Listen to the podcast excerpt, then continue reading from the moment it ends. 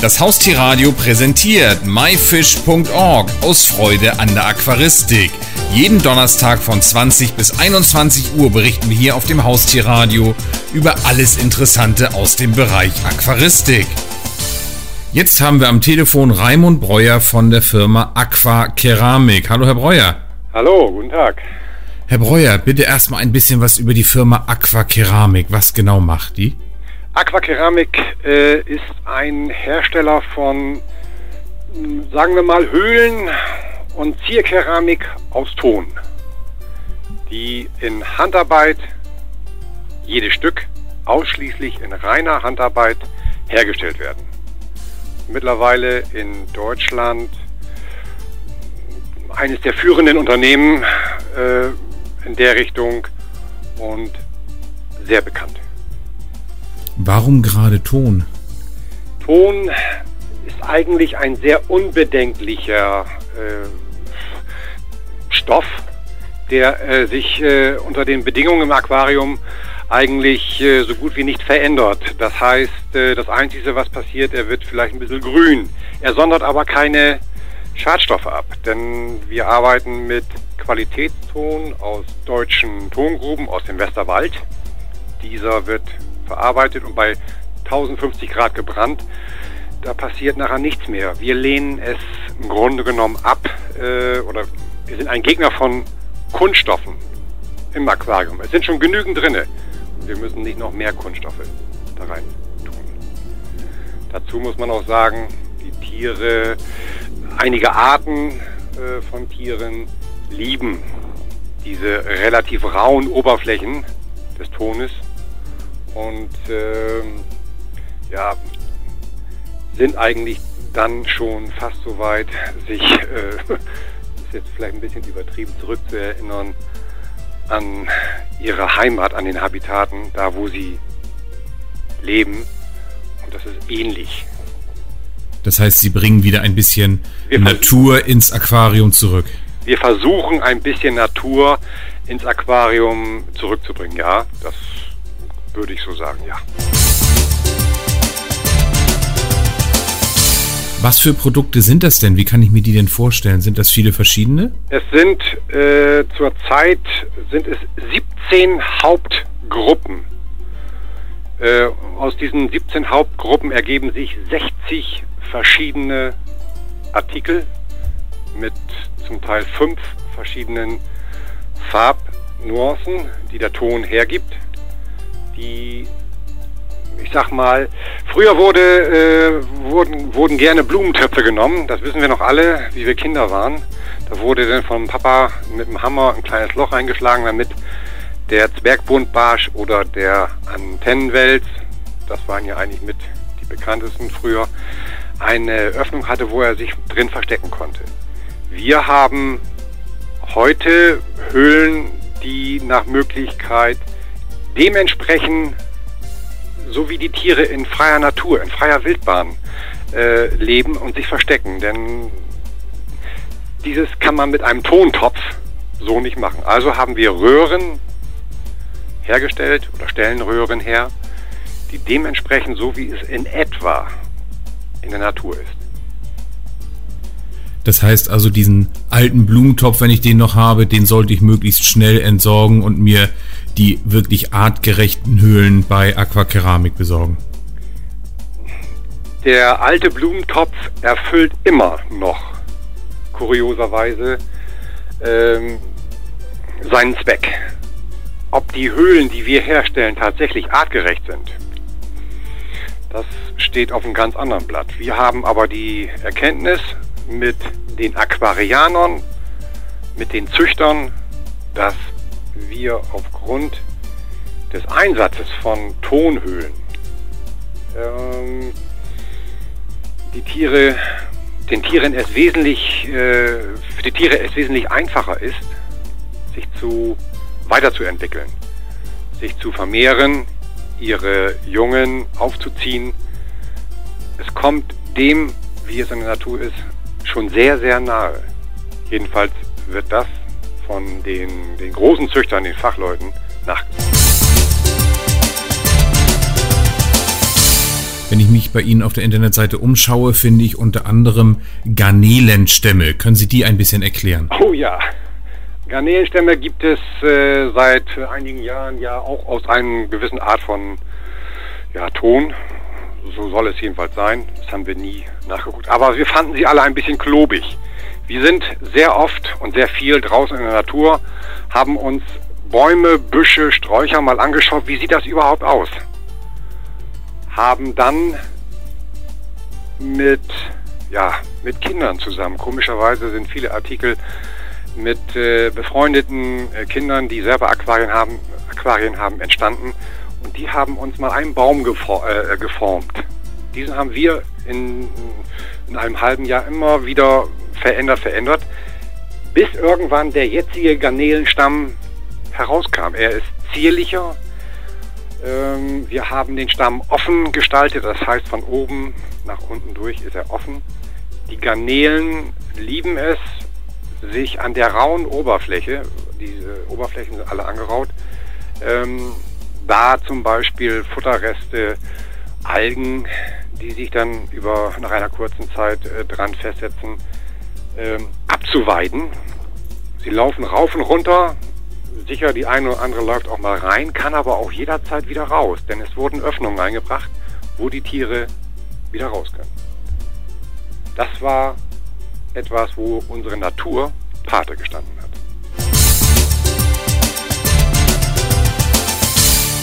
Wie funktioniert das denn in der Natur bei diesen Garnelenstämmen, dass wirklich nur die Garnelen dabei gehen und nicht andere Tiere? Wie das in der Natur funktioniert, ist äh, sehr schwer. Wir haben kaum die Möglichkeiten, äh, unter Wasser zu schauen, was nun wirklich in der Natur passiert. Wir wissen nur, dass die äh, Garnelen, jedenfalls sind das die Aussagen äh, von den Züchtern, denen wir diese Artikel natürlich auch äh, vorgestellt haben, äh, den Aquarianern. Wir wissen nur, dass die Garnelen es kurioserweise lieben, hier rauf und runter zu wandeln. Sich darin, ja, ihr, wie soll ich das, äh, wie soll man das sagen? Sie möchten einen Platz haben, an dem sie sich ja, äh, zurückziehen können, wo sie in Ruhe Futter aufnehmen können. Natürlich für uns als Aquarianer ein idealer Platz, die Tiere zu beobachten. Aber genaues, wie es wirklich in den Habitaten ausschaut, wissen wir ja nur von den Kolleginnen und Kollegen, die da regelmäßig da sind. Aber da gibt es so gut wie keine äh, Aussagen. Sehr wenig wird dem Aquarianer mitgeteilt. Also man muss schon ein bisschen testen. Und das haben wir getan mit diesen Artikeln. Natürlich immer und immer wieder mit Hilfe anderer Aquarianer und Züchter. Ihre Artikel sind ja nun nicht nur dekorativ, sondern sollen ja auch die Aquariumbewohner unterstützen, zum Beispiel mit den Laichröhren. Was können Sie uns dazu erzählen? Die Laichröhren werden hier alle per Hand gedreht, die äh, geformt, freigeformt. Das heißt, jede Röhre unterschiedlich, jede Röhre hat äh, kleine Unebenheiten.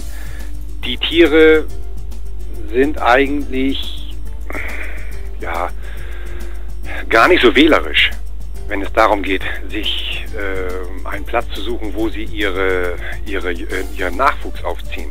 Sie lieben es einfach, äh, dunkle Räume, dunkle ähm, Ecken aufzusuchen, sich darin zurückzuziehen und sich äh, dann um ihren Nachwuchs zu kümmern. Diese Röhren, weil sie halt ähm, auch ein bisschen von der Oberfläche her, die Oberflächen etwas rauer sind, äh, in den Höhlen sind sie nicht alle gleich. Äh, wir versuchen natürlich schon gerade hier und da mal die eine un kleine Unebenheit reinzubringen. Das entspricht allem Anschein nach so, wie es in der Natur ist.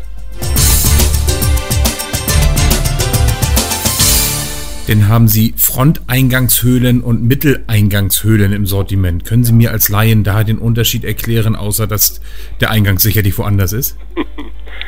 Fronteingangshöhlen waren, äh, soweit wir es wissen, eigentlich die ersten Höhlen, die vor 10, 20, vor 20 Jahren, 30 Jahren äh, eigentlich äh, hergestellt worden sind.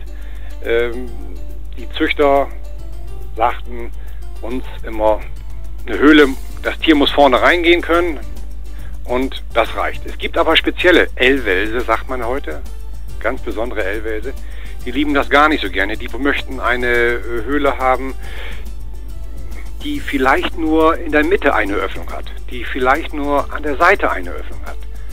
Das sind Höhlen speziell von Züchtern, wo Züchter gerade diese speziellen L-Wälse, die ähm, nicht einfach zu züchten sind in der, in, im Aquarium, entwickelt. Und wir haben versucht, das dann mit deren Hilfe äh, weiterzuentwickeln. Und diese Höhlen werden dann halt eben äh, so hergestellt, wie das der Züchter gerne haben will, um gewisse L-Wels-Arten, Nummern sagt man dazu, L-Wels-Nummern, wirklich zu vermehren. Was teilweise sehr, sehr schwierig ist, aber oftmals ganz einfach. Denn habe ich gesehen, gibt es bei Ihnen auch noch Seiteneingangshöhlen. Für welche Tiere sind die jetzt genau? Diese Seiteneingangshöhlen wurden eigentlich äh, ja, auf dem gleichen Wege wie die Fronteingangshöhlen hergestellt. Einige Arten hatten wir äh, den Eindruck gehabt und auch bei uns selber in unserer eigenen Anlage gesehen, äh, haben sich besser vermehrt mit einer Seiteneingangshöhle, weil sie konnten, wir, wir konnten diese Höhle etwas anders platzieren im Aquarium. Mal mit der Strömung, mal seitliche Strömung.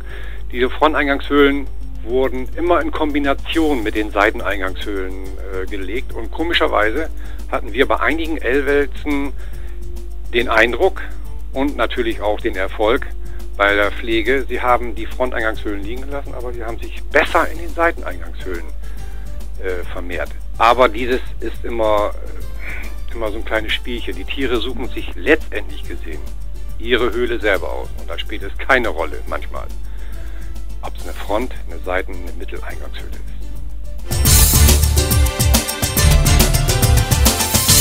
Wie genau werden Ihre ganzen Höhlen denn hergestellt? Alle per Hand? Es werden alle Höhlen.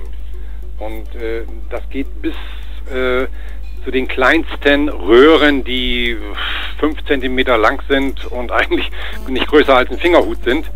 Äh, alle per Hand. Hergedreht über einen Dummy auf dem Tisch. Es gibt keine Maschine dafür. Der Ton wird ausgerollt per Hand, der wird geglättet per Hand. Die Höhlen werden über äh, Dummies gezogen, sie werden äh, alle etwas größer geschnitten, weil sie ja durch den Trocknungsvorgang und den Brandvorgang schrumpfen und werden alle per Hand geformt. Deswegen ist jede für sich eigentlich so unterschiedlich. Die eine hat mal hier ein Fingerchen drauf, die andere hat mal da eine Welle drauf.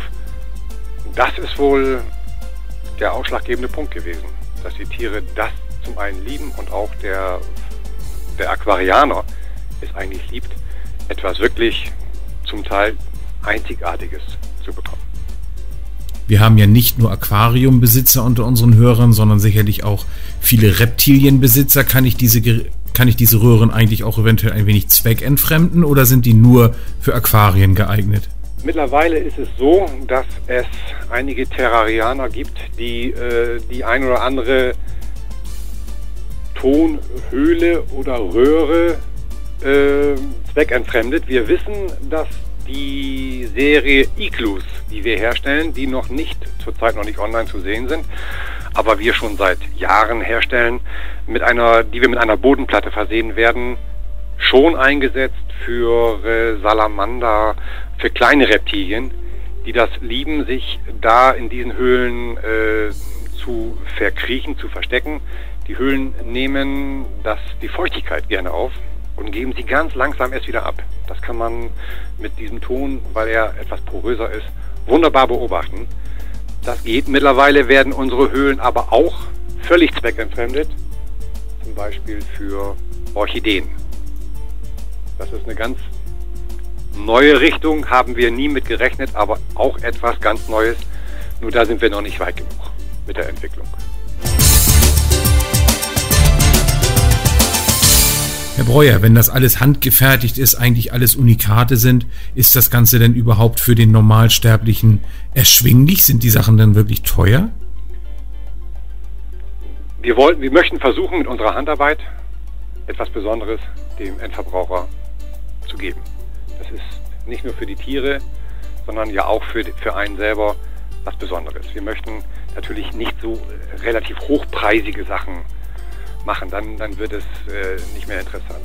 Und trotzdem sind wir der Meinung, so wie die Preise zurzeit gestaltet sind, mit dem, was wir per Hand hier schaffen, und da lege ich ganz äh, speziell Wert drauf, äh, und das in Deutschland äh, machen, müsste es, sind, sind die Preise moderat.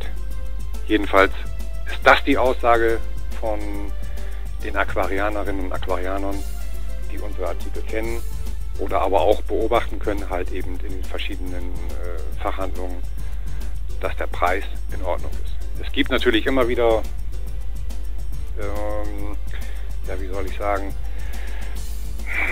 Keramiken, die im, in, im Ausland hergestellt werden und günstiger sind. Das ist mit Sicherheit eine feine Sache, aber wir legen halt eben sehr viel Wert darauf, auf reine Handarbeit, weil sich das ausgezahlt hat über die ganzen Jahre, seitdem wir das schon machen. Herr Breuer, können Sie uns noch ein bisschen was zu der Produktion Ihrer Röhren und anderen Tonartikel sagen? Ist das denn ein Naturprodukt und wie funktioniert das von den Stückzahlen her? Es ist also ein reines Naturprodukt, äh, aus dem man eigentlich auch einen Teller, eine Tasse oder einen Becher töpfern könnte. Wenn man diesen dann noch glasieren würde, könnte man auch äh, wunderbar heißen Kaffee draus trinken. Wir bekommen den Ton von, äh, aus dem Westerwald, aus den Westerwälder Tongruben. Wir verbrauchen in etwa in einem Jahr circa drei bis vier Tonnen Ton. Das muss man sich so vorstellen, das sind Blöcke A 10 Kilo und stellen aus diesen drei bis vier Tonnen Ton circa 30 bis 40.000 Teile her des Gesamtprogrammes. Es ist ja immer mal wieder die eine oder andere Höhle, die etwas dicker ist, da braucht man etwas mehr Ton. Dann gibt es Höhlen, die sind ähm, kleiner, da braucht man nicht ganz so viel Ton. Das ist im Moment das, was wir im Jahr verbrauchen. Das ist eine Tagesproduktion. Haben wir haben bei gewissen Artikeln haben wir eine Tages, Tagesproduktion von circa 100 bis 300 Stück, die am Tag hergestellt werden.